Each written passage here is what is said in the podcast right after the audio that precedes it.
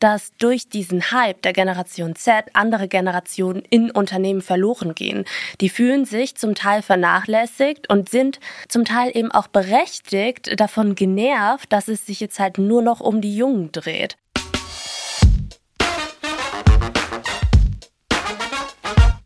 Die Snackbar, der Podcast rund um Arbeit, Leadership, People and Culture. Herzlich willkommen zurück in der Snackbar, eurer Kneipe des Vertrauens rund um Arbeitsmarkt und Arbeitswelt. Ich bin Kim und gemeinsam mit meinem Kollegen Tobias spreche ich heute mit unserem Gast über ein Thema, das, würde ich sagen, von alle von uns so ein bisschen betrifft, manche vielleicht stärker als andere, aber ähm, Erstmal hallo Tobias. Ja, hi Kim. Ich freue mich natürlich auch wieder sehr hier zu sein und unsere Gästin zu begrüßen. Sehr schön, dann kommen wir direkt zum Eingemachten. Wir sprechen also über die junge Generation, vor allem über die Konflikte, die zwischen Generationen in Unternehmen entstehen können und was es braucht, um diese zu lösen. Also insbesondere vor dem Hintergrund der sich immer mehr verändernden Arbeitswelt. Und wir sprechen über die Ausbildung in Deutschland, das heißt, ähm, wie wir den Azubi-Mangel entgegenwirken können. Und dazu haben wir uns natürlich wie immer eine Expertin auf diesem Gebiet eingeladen, Ronja Ebeling. Ronja ist Journalistin, zweifache Buchautorin, äh, Gründerin der E-Learning-Plattform Team of Tomorrow und äh, das möchte ich in diesem Kontext auch nicht äh, vorenthalten. Sie ist 1996 geboren und damit also auch sehr, sehr nah dran an der besagten Generation, wenn nicht Teil der Generation und ich bin auch im selben Jahr übrigens geboren. ähm, und sie ist auch eine Podcast-Kollegin. Jetzt aber erstmal herzlich willkommen, Ronja. Hallo, vielen Dank für die Einladung. Ja, wir freuen uns sehr, dass du hier bist und danke Kim für die für die Anmoderation. Jetzt habe ich auf jeden Fall schon mal einen Ohrwurm äh, von äh, ne, fettes Brot, das ist 1996. schön, schön, dass du da bist und du sollst natürlich auch äh, von unserem Barkeeper ein Getränk deiner Wahl zubereitet bekommen. Was dürfen wir dir denn kredenzen? Ja, das ist jetzt wahrscheinlich relativ langweilig, aber ich würde eine Apfelschorle nehmen. Ja, das kriegen wir hin, auf jeden Fall, gar kein Problem. Aperitif und Canapés. Ähm, dann steigen wir mal ein, während dieses komplexe Getränk zubereitet wird. Und äh, zwar, dein erstes äh, Buch trägt den Titel Jung besorgt, abhängig, eine Generation in der Krise. Warum genau ist die junge Generation in der Krise? Also, wenn ich auf den Arbeitsmarkt gucke, hatte keine Generation, glaube ich, bessere Ausgangsbedingungen. Mhm, ja, spulen wir mal zurück. Also dieses erste Buch ist ja im September 2021 erschienen, pünktlich zur Bundestagswahl.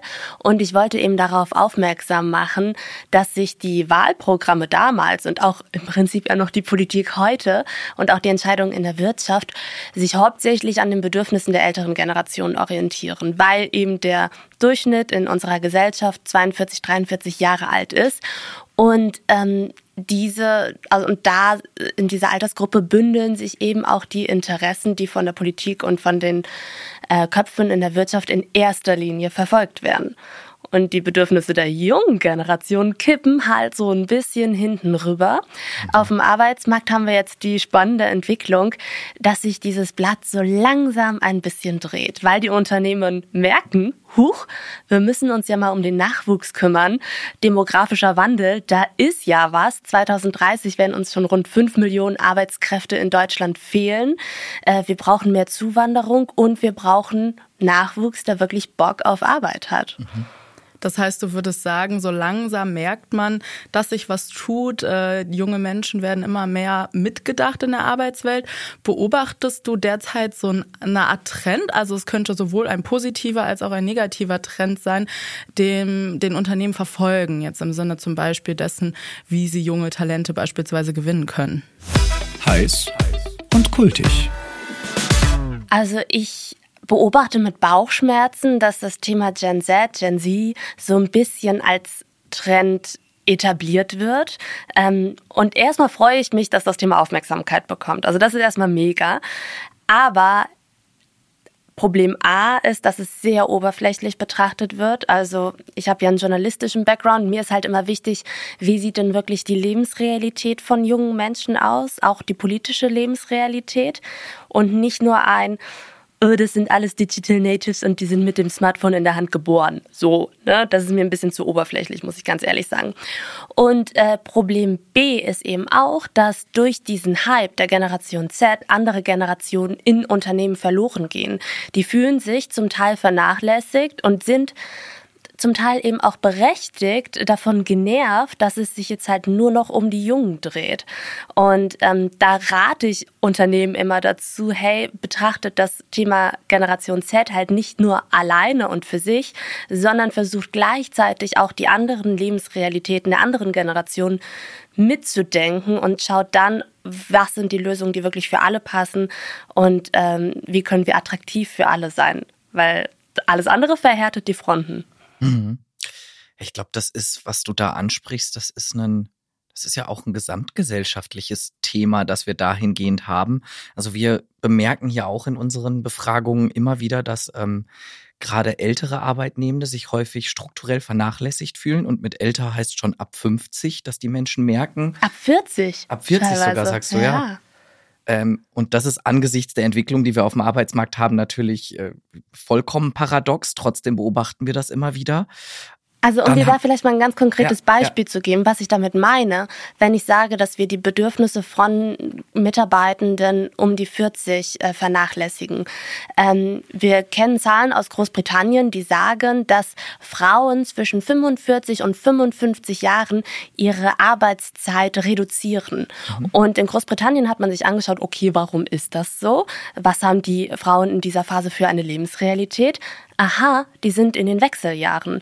Und ein Drittel der Frauen in den Wechseljahren, manchen geht's super, aber eben ein Drittel geht es eben auch so schlecht, sowohl mental als auch körperlich, dass sie ihre Arbeitszeit reduzieren und dass sie ähm, Arbeiten und Jobs nachgehen, für die sie eigentlich überqualifiziert sind.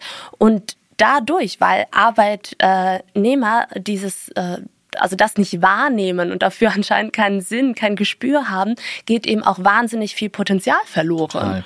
So. Und das können wir uns eben, wie du sagst, angesichts des Fachkräftemangels nicht leisten. Total.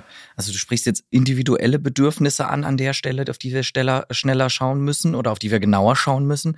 Wir haben das Thema Alter angesprochen, sowohl immer in der, sowohl in der jungen Generation als auch bei älteren Generationen. Anderes Thema hast du in deiner, in deinem Eröffnungsstatement, glaube ich, schon genannt. Ja, auch das Thema Einwanderung, Migration, wovon wir dringend abhängig sind. Wenn wir das alles zusammenpacken, haben wir, glaube ich, nach wie vor ein großes Mentalitätsproblem, diese Dinge wirklich zu erkennen, anzugehen. Was würdest du sagen, was für strukturelle Veränderungen brauchen wir, um ja, ready for success zu sein?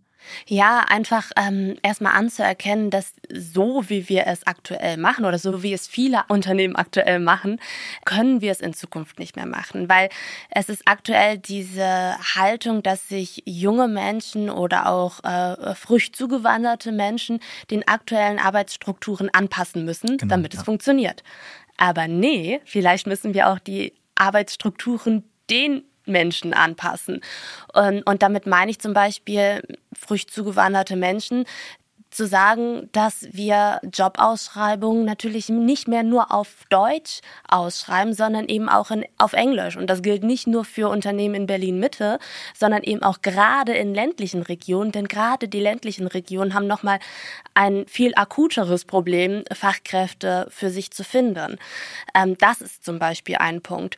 Oder wenn wir auf die jungen Menschen schauen, da auch zu gucken, okay, wie war die Lebensrealität oder wie ist die Lebensrealität auch gerade nach Corona, da vielleicht mitzudenken, okay, extrem viele junge Menschen haben Studien zufolge in dieser Zeit ihr Studium abgebrochen, ihre Ausbildung abgebrochen. Es werden ja sowieso ein Viertel der Ausbildung in Deutschland frühzeitig abgebrochen.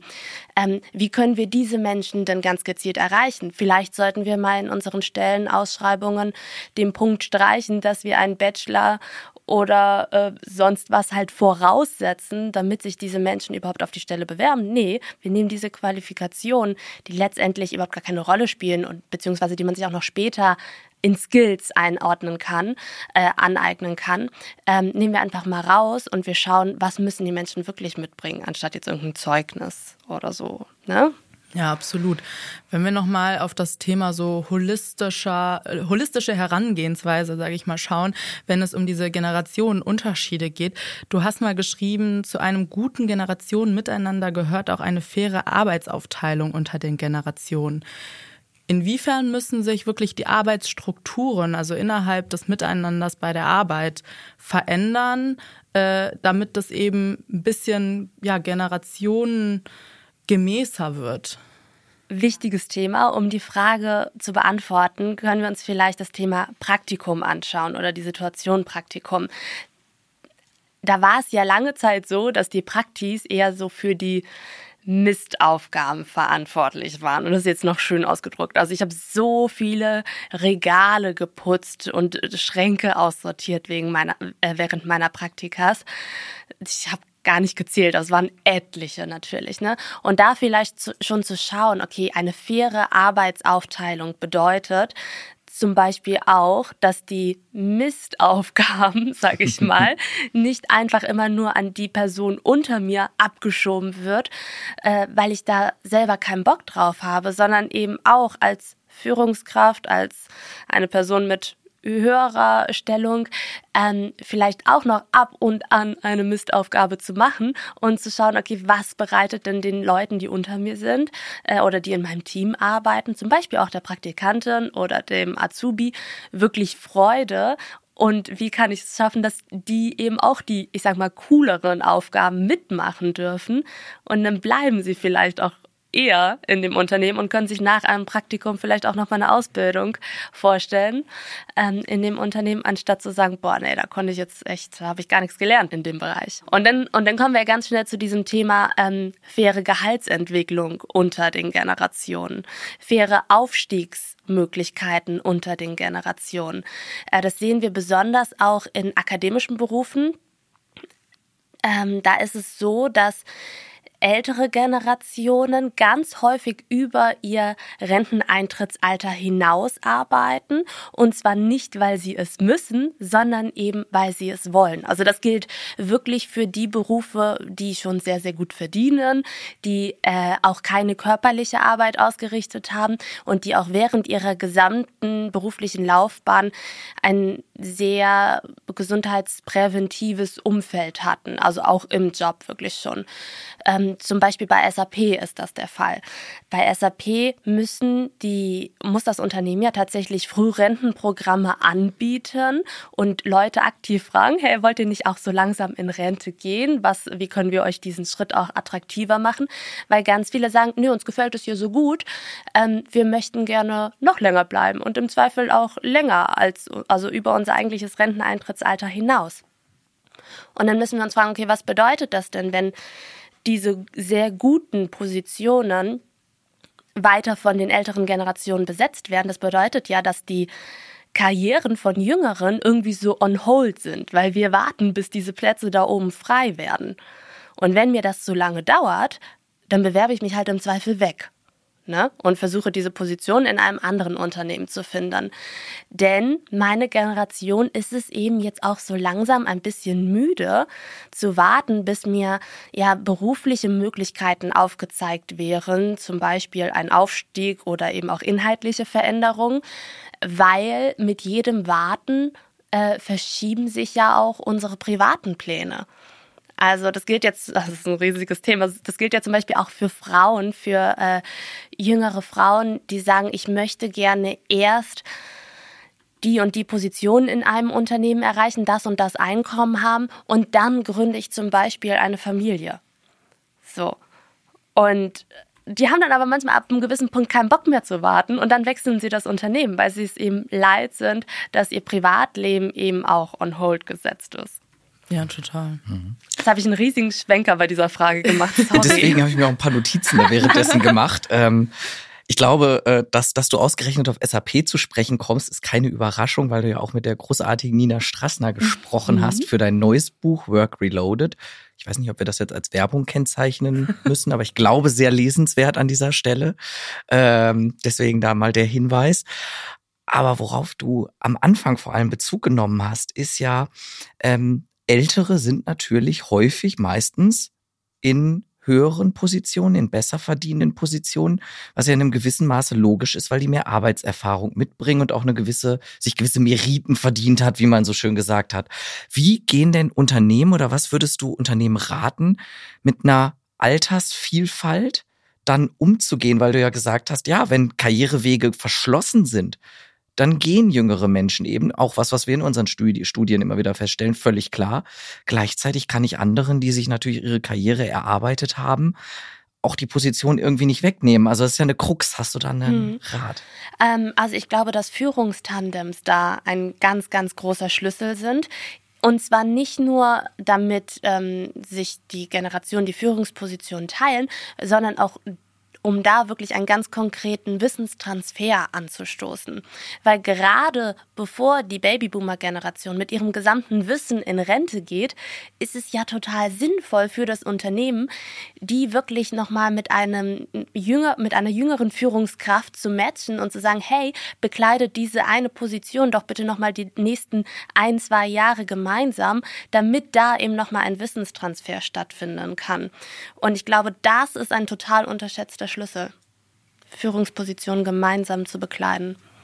Das finde ich eine Wahnsinn, das finde ich einen wahnsinnig spannenden Ansatz. Ne? Man kennt das ja vor allem auch aus der, also wir wissen ja, dass es geht, weil wir es jetzt auch häufig im Hinblick auf flexible Arbeitsmodelle diskutieren.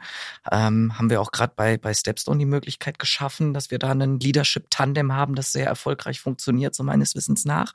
Aber ähm, das dann auch nach Alter zu machen, ja, das ist äh, das ist tatsächlich ein, ein, spannender, ein spannender Hinweis, den, glaube ich, viele Unternehmen nochmal mitnehmen wollen. Ich glaube, dahinter steckt eben wirklich so ein enormes ähm, ja, eine so enorme Chance, weil junge Menschen bringen manchmal so eine sehr gesunde Naivität mit. Und Naivität ist als ein Wort, das extrem negativ behaftet ist, was ich überhaupt nicht verstehe. Ich finde, Naivität kann auch etwas super Großartiges sein, weil es diese Mentalität mitbringt, let's do it, wir probieren das jetzt einfach mal aus. Und wenn das dann gepaart wird mit einer anderen erfahrenen Kraft, die aber nicht sagt, äh, nee, haben wir vor 20 Jahren schon mal ausprobiert, funktioniert eh nicht, so, mhm. ne, das ist ganz wichtig, dass das nicht passiert, sondern dass dann beide halt Bock haben und sagen, okay, die Idee verfolgen wir jetzt nochmal gemeinsam und die ältere Person sagt dann im Zweifel aus unserer Erfahrung, äh, aus unseren Erfahrungssätzen aus den letzten 20 Jahren, sollten wir das und das beachten, zum Beispiel,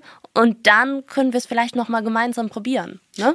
Ja, also, völlig klar. Das ist genau, mit dieser Naivität kann man Mauern einrennen, die man vielleicht vorher nicht geschafft hat einzurennen. Ne? Und wenn es dann genau wie du sagst, nicht das Übliche ist, das haben wir immer schon so gemacht, sondern, sondern andersrum, guck mal, daran ist das früher gescheitert, versuch's nochmal. Ich würde dir raten, vielleicht nicht den Weg zu nehmen, weil der hat nicht geklappt, aber schau mal. Ja, dann ist das natürlich auch genau der innovative Charakter, den wir angesichts der hohen Transformationsdynamik im, im Arbeitsmarkt gerade dringend brauchen. Total. Ja. Aber ich glaube, Kim, du hast schon eine Frage auf den Lippen, ne? Ach, äh, viele Fragen. Nur eine.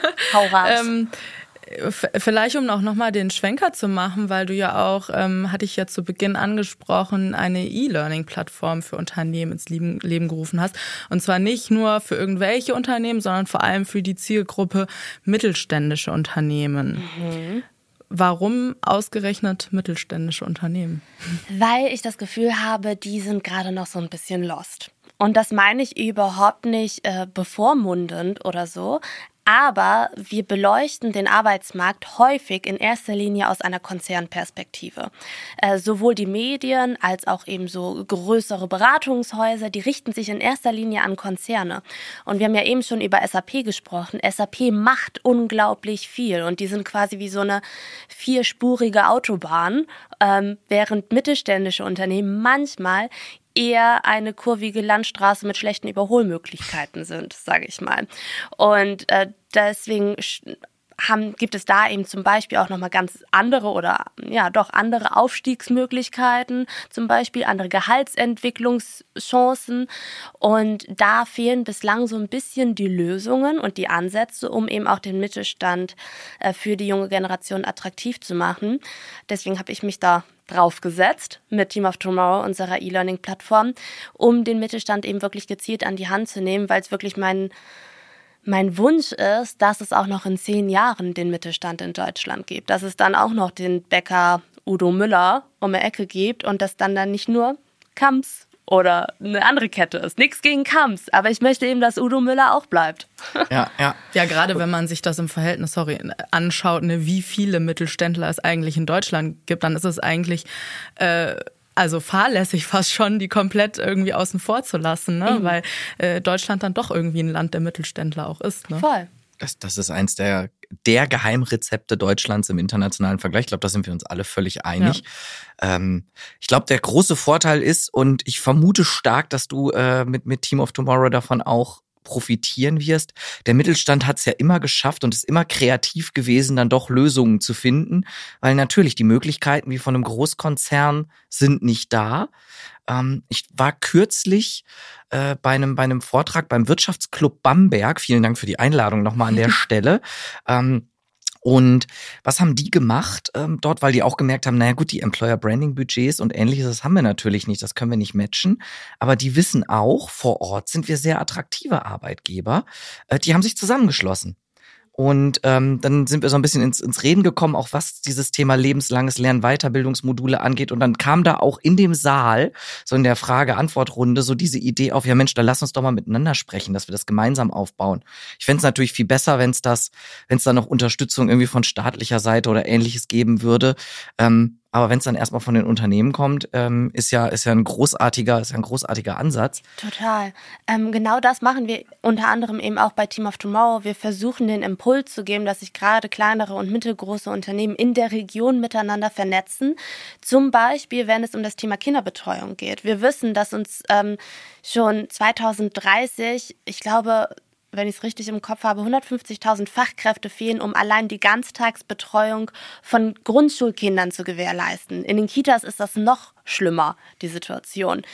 Das bedeutet, ähm, dass Kinderbetreuung ein riesiges Thema in Zukunft sein wird. Und wenn sich Unternehmen damit nicht frühzeitig beschäftigen, dann wird es die Folge sein, dass Eltern Hoffentlich nicht, aber ja, wahrscheinlich wieder in erster Linie Frauen, also in erster Linie Mütter, aus dem Arbeitsmarkt herausgedrängt werden, weil die Strukturen nicht passen, weil es nicht vereinbar ist. Das heißt, Unternehmen sollten sich jetzt eben schon mit dem Thema Kinderbetreuung auseinandersetzen und können eben zum Beispiel auch zusammen, gemeinsam eine Kinderbetreuung anbieten. Und das unterstützen Kommunen, also wir haben bei Team of Tomorrow ähm, Leitfaden, wie man die Unterstützung in Regionen und in Kommunen und ähm, im Bundesland erfragen kann. Äh, da gibt es nämlich ganz viele Hilfestellungen weil dieser, die Unterstützung ist da. Man muss es halt Unternehmen nur wissen, äh, wie und wo muss man denn da anklopfen, um bestimmte Fördermittel zu bekommen. Und damit meine ich jetzt nicht nur zum Beispiel, dass ähm, ein, also dass mehrere Unternehmen aus einer Region zusammen eine Kita aufbauen, sondern das kann auch ganz kleinflächig zum Beispiel in der Feriensaison anfangen, dass man sagt, okay, wir organisieren jetzt zusammen ähm, für die Sommerzeit ein sech sechswöchiges Programm und schauen, welche, ähm, wie alt die Kinder sind, die unsere Belegschaft hauptsächlich haben. Also, ne, mhm. wie, wie alt sind diese Kinder und was könnte die interessieren? Zum Beispiel. Oder auch Kinderbetreuung bei Abendveranstaltungen, auch ein riesiges Thema. Das ist immer wieder bei den kreativen kleinen Lösungen, die aber einen großen Impact haben Riesig. kann. Ne? Mhm. Ähm, die gute Nachricht an alle Mittelständler da draußen ist ja, prinzipiell sind die Deutschen oder die Menschen in Deutschland wahnsinnig interessiert daran, für kleinere und mittlere Unternehmen mhm. zu arbeiten. Mehr im Übrigen, als es äh, für, für Großkonzerne sind, auch wenn man das, wenn einem das immer häufig gar nicht in den ganzen, äh, in der ganzen Berichterstattung oder ähm, im öffentlichen Diskurs kommt es gar nicht so vor finden wir aber immer wieder heraus. Frage an dich als Expertin. Womit überzeuge ich denn vielleicht auch gerade als kleineres Unternehmen, womit überzeuge ich denn gezielt die junge Generation heute? Mit, also die junge Generation erstmal mit Begegnungen auf Augenhöhe. Ich glaube, das ist halt wirklich erstmal das Wichtige. Wie gehen wir miteinander ins Gespräch? Wie führen wir Unterhaltungen? Das ist wirklich das A und O. Ähm, und als zweiten Step auch so ein bisschen Flexibilität, ne?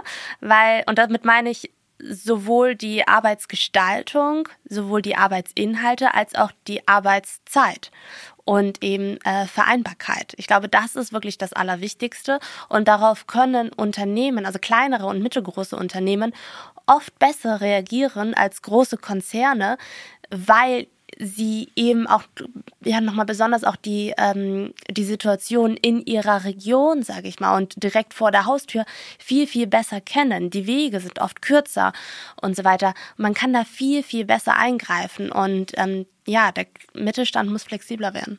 Hm.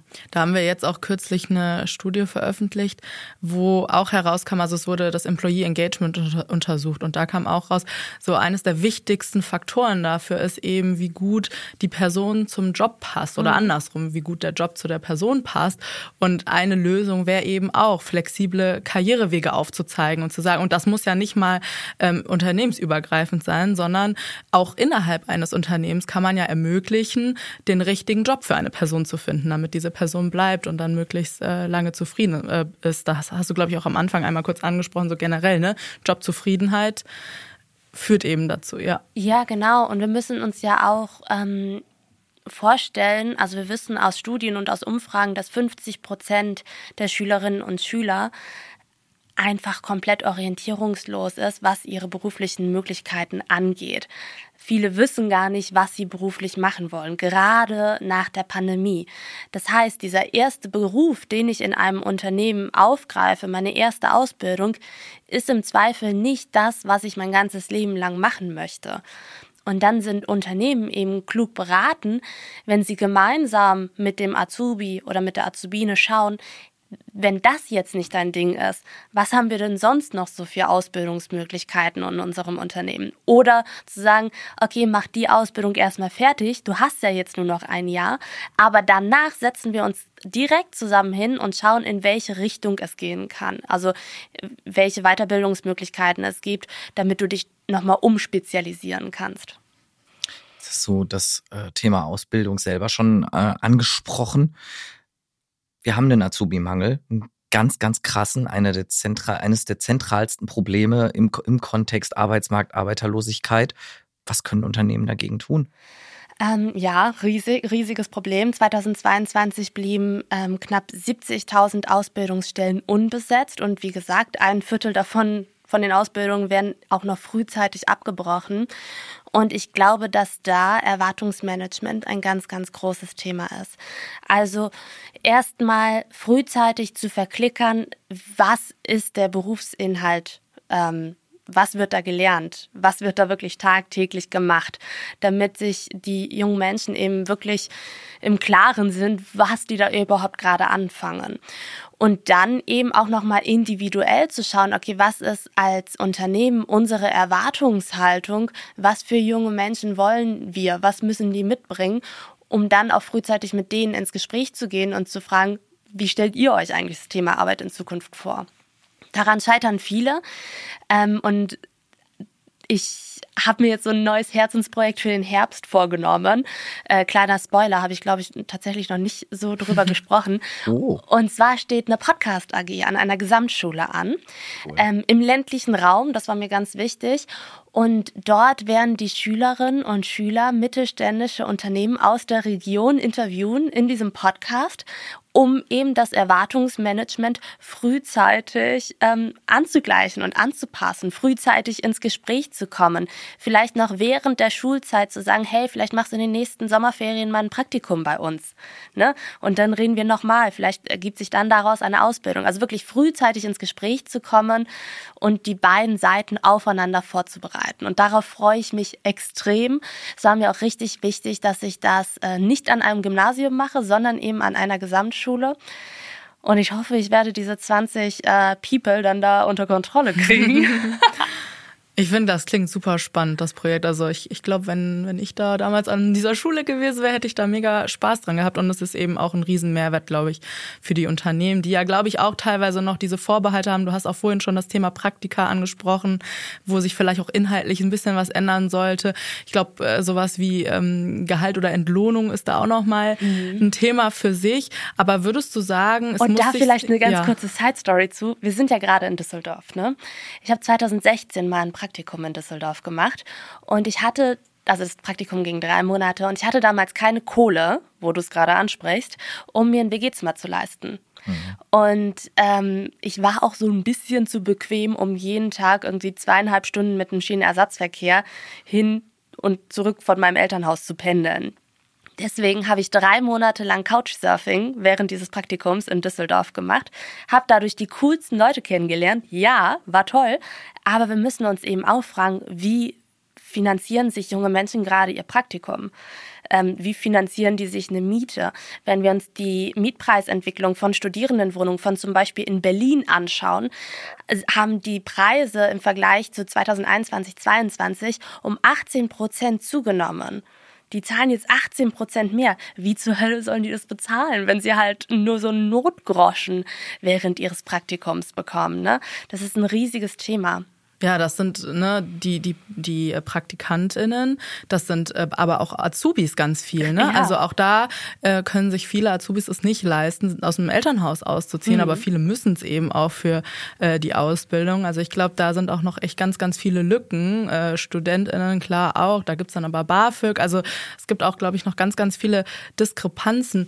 Hast du da so eine konkrete Vorstellung, was sich strukturell oder halt auch seitens so des Bildungssystems politisch, was sich ändert? Ändern muss, um genau diese Gruppe an Menschen, also PraktikantInnen, Azubis etc., ähm, zu fördern und auch da so einen besseren Halt vielleicht auch zu geben, um zum Beispiel, was du eben angesprochen hast, auch äh, Jobmöglichkeiten besser ähm, ja, einordnen zu können oder für sich herauszufinden, worauf sie Lust haben.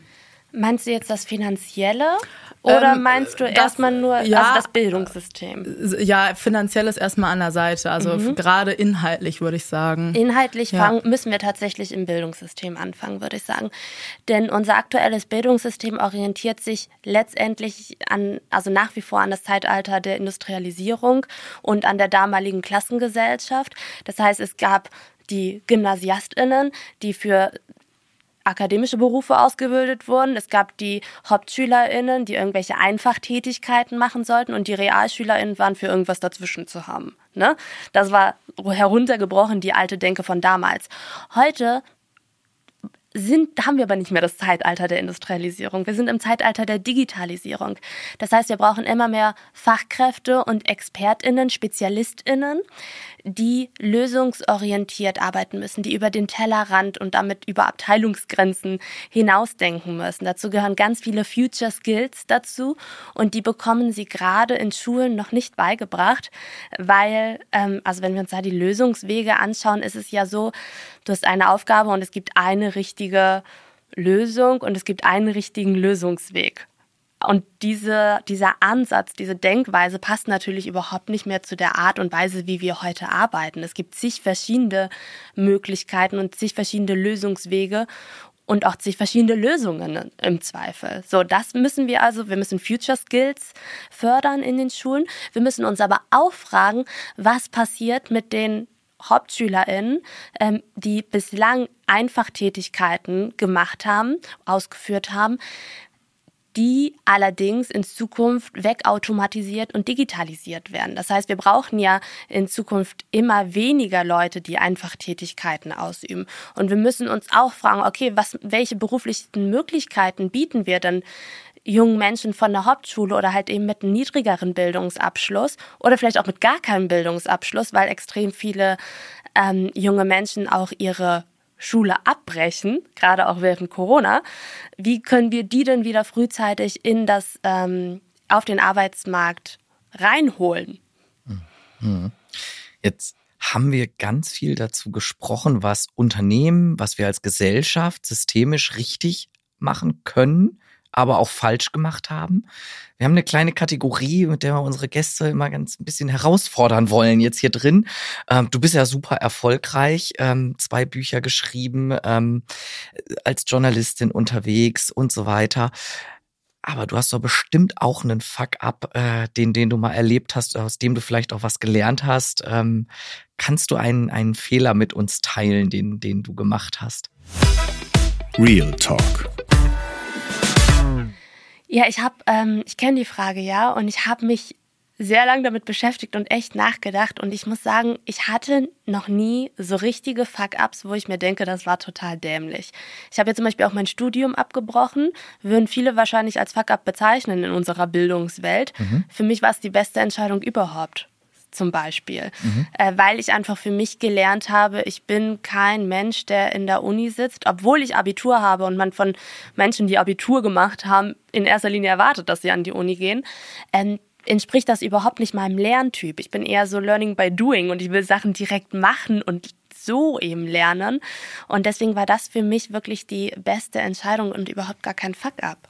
Aber ich finde, das ist ja gerade das Voll, Schöne, ne? weil mhm. in unserem konservativen Denken oder in unserer konservativen Denke würden wir jetzt wahrscheinlich sagen oder andere Generationen, wie auch immer, sagen, ja, das, wie du gesagt hast, das ist ein Fuck-up, das macht man so nicht, ne? Das ist ein, der größte Fehler, den du irgendwie in deiner Karriere begehen konntest.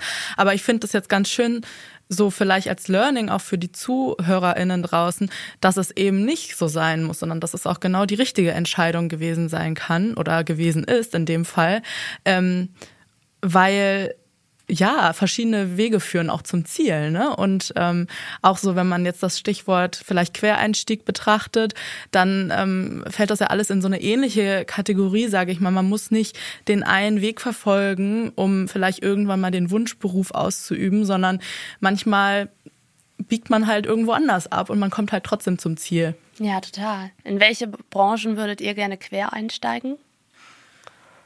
Also ich muss sagen, ähm, für mich ist das jetzt die Branche. Das ist so ein Quereinstieg, kann man vielleicht sagen, äh, weil ich im äh, Bachelor Touristik studiert habe, also Tourismusmanagement ähm, und da auch so meine ersten so Praktika gemacht habe und dann tatsächlich nach dem Studium aber hier gelandet bin. Also ich kannte mich am Anfang auch so gar nicht in der Branche aus. Von daher ähm, und die gefällt mir aber auch sehr gut. Ja, alles ja. richtig gemacht, würde ich sagen. Ja, siehst du? Noch ein Quereinstieg. Ja, guck mal, und ich habe vor, irgendwann in die entgegengesetzte Richtung zu gehen, wenn ich denn, äh, wenn ich denn den Mut habe, äh, so dieser typische Traum, den viele, glaube ich, haben, äh, irgendwie ein, ein kleines Hostel oder so in Uruguay aufzumachen Mega. oder ähnliches.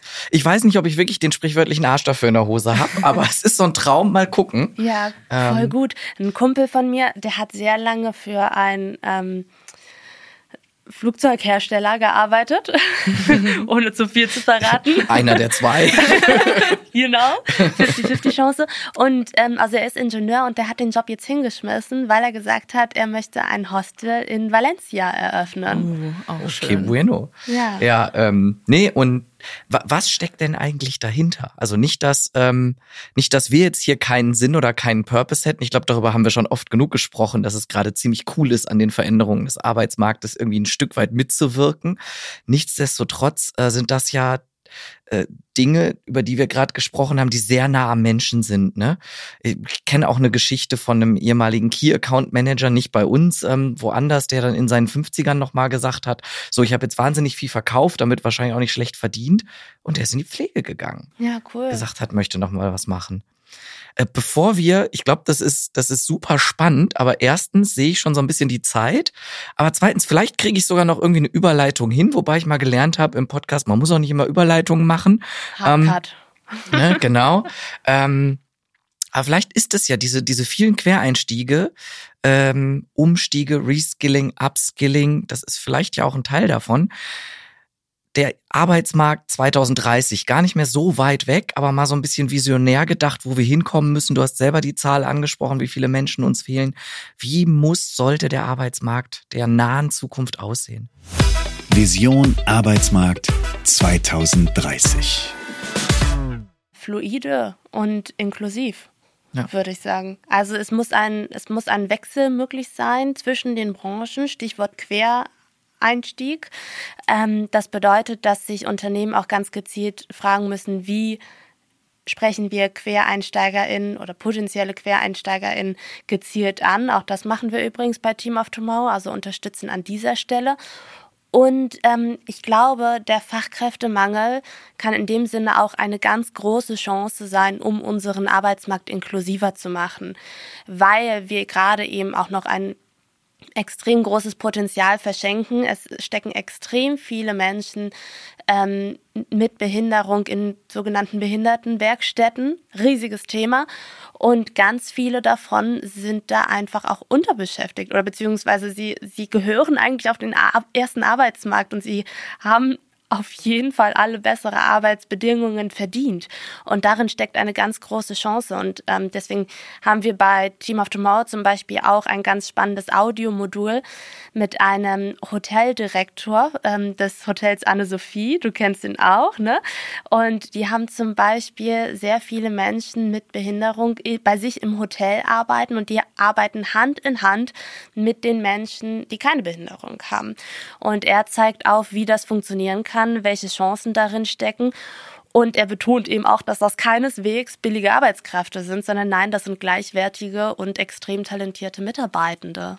Hm eine unfassbare Ungerechtigkeit, die wir da am Arbeitsmarkt haben. Ähm, wer ihn noch nicht kennt, äh, eigentlich unwahrscheinlich, aber empfehle ich sehr, Raul Krauthausen zu, äh, zu oh, folgen. Ja. Mhm. Laura ähm, Gehlhaar, auch eine ganz spannende Stimme. Ja, also definitiv auch ein Thema, sowohl äh, wie beim ganzen Inklusivitäts-Diversity-Thema eins, was eigentlich völlig selbstverständlich sein sollte und wo es ein bisschen schmerzt, da aus ökonomischer Perspektive zu argumentieren. Aber wie du sagst, äh, wir haben eine Riesenchance, weil jetzt die ökonomische Notwendigkeit da ist. Es ist traurig, dass uns das quasi als, als gewichtiges Argument dahin drücken muss. Aber wenn es in die richtige Richtung geht, dann nehmen wir auch das, würde ich sagen. Ich finde, du hast schon tierisch viele Tipps so mitgegeben, auch an Unternehmen, ähm, wie sie, wie wir alle, glaube ich, ein Stück weit äh, die Arbeitswelt verbessern können und optimieren können. Wenn du jetzt aber so, weiß ich nicht, sage ich mal, drei Key Takeaways hättest äh, für unsere ZuhörerInnen, was würdest du denen mitgeben, so als, als wir haben immer die letzte Runde hier, ne? Also der Barkeeper lässt uns nicht äh, mit leeren Händen gehen. Ähm, was würdest du sagen, was sind so vielleicht die drei wichtigsten die Dinge, die man sich jetzt merken sollte von heute? Letzte Runde. Also Punkt eins: Beschäftige dich wirklich mit der Lebensrealität deiner Mitarbeitenden in den unterschiedlichen Lebensphasen. Und guck dir an, was sie brauchen und frag auch gezielt nach, was sie brauchen. Zum Beispiel, wenn es um das Thema Ausbildung, Studium oder auch Familiengründung geht oder auch das Pflegen von Angehörigen. Also wirklich, in welcher Lebensphase stecken die? Was kann das Unternehmen da tun? Äh, Punkt zwei, Begegnungen auf Augenhöhe. Schmeiß einmal alle Vorurteile, die du zu den unterschiedlichen Altersgruppen oder auch Gruppen in unserer Gesellschaft hast, über Bord und begegne einfach den Menschen. Und dazu gehört eben auch Punkt drei, wenn du möglichst viele Menschen erstmal in deinen Stellenausschreibungen ansprechen möchtest, dann streich einmal die Buzzwords. Dazu gehören für mich zum Beispiel ähm, flexible Arbeitszeiten oder auch familiäres Umfeld. Das sind Buzzwords, das, da kann sich ja niemand wirklich drunter vorstellen, was meinst du damit? Also werde da wirklich mal möglichst konkret und streich die Punkte, die nicht wirklich relevant sind. Also streich zum Beispiel den akademischen Abschluss, der aktuell noch in deiner Stellenausschreibung steht, streich den raus ähm, und schreib deine Stellenausschreibung auf Englisch und versuch auch nochmal Gruppen anzusprechen, die oft halt zum Beispiel noch nicht so mitgedacht werden. Zum Beispiel Alleinerziehende. Ähm, Anne Dittmann, eine großartige Journalistin, die jetzt aktuell das Buch geschrieben hat, Solo, Selbst und Ständig, was Alleinerziehende wirklich brauchen. Ähm, sie ist auch externe Expertin bei Team of Tomorrow und sie macht nochmal deutlich, wie zum Beispiel Stellenausschreibungen für Alleinerziehende geschrieben werden müssen. Super spannendes Thema und fuchst dich in diese unterschiedlichen Gruppen rein. Ja. Ronja, vielen lieben Dank, dass du da warst. Ähm, ganz viel gelernt und ich glaube, also auch Chapeau gleich mal nach, die, die Frage nach so drei Tipps ist ja durchaus immer gar nicht so einfach. Zack. Da aber sind, da sind die drei Punkte. Schon wieder, ne? Ach, ich glaube aber auch sehr viel, was man mitnehmen kann. Von okay. daher ganz, ganz Top. vielen lieben Dank, dass du da warst. Danke dir. Ich, ich danke euch. Vielen Dank fürs Zuhören an alle da draußen. Genau. Und äh, wer noch mehr von unseren spannenden Gästen und Gästinnen hören möchte und nichts verpassen will, dem empfehlen wir natürlich auf den Folgen-Button zu klicken und uns auf den einschlägigen Plattformen zu abonnieren. Darüber freuen wir uns dann auch sehr und ansonsten für Feedback auch immer gerne bei uns melden oder Themenwünsche. Habt alle einen schönen Resttag.